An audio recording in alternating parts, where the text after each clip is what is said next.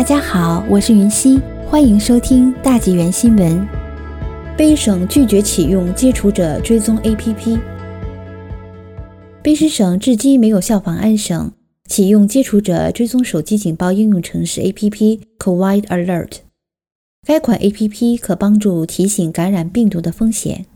该城市采用了苹果和谷歌提供的蓝牙技术，将用户联系在一起。如果接触到 COVID-19 中共病毒测试结果呈阳性的人，用户将收到匿名提示。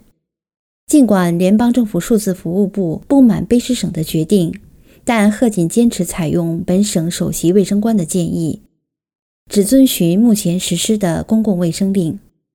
在一月二十七日举行的疫情简报中，他表示，联邦政府几个月来一直在推广的应用程式。并不能满足这里的公共卫生需求。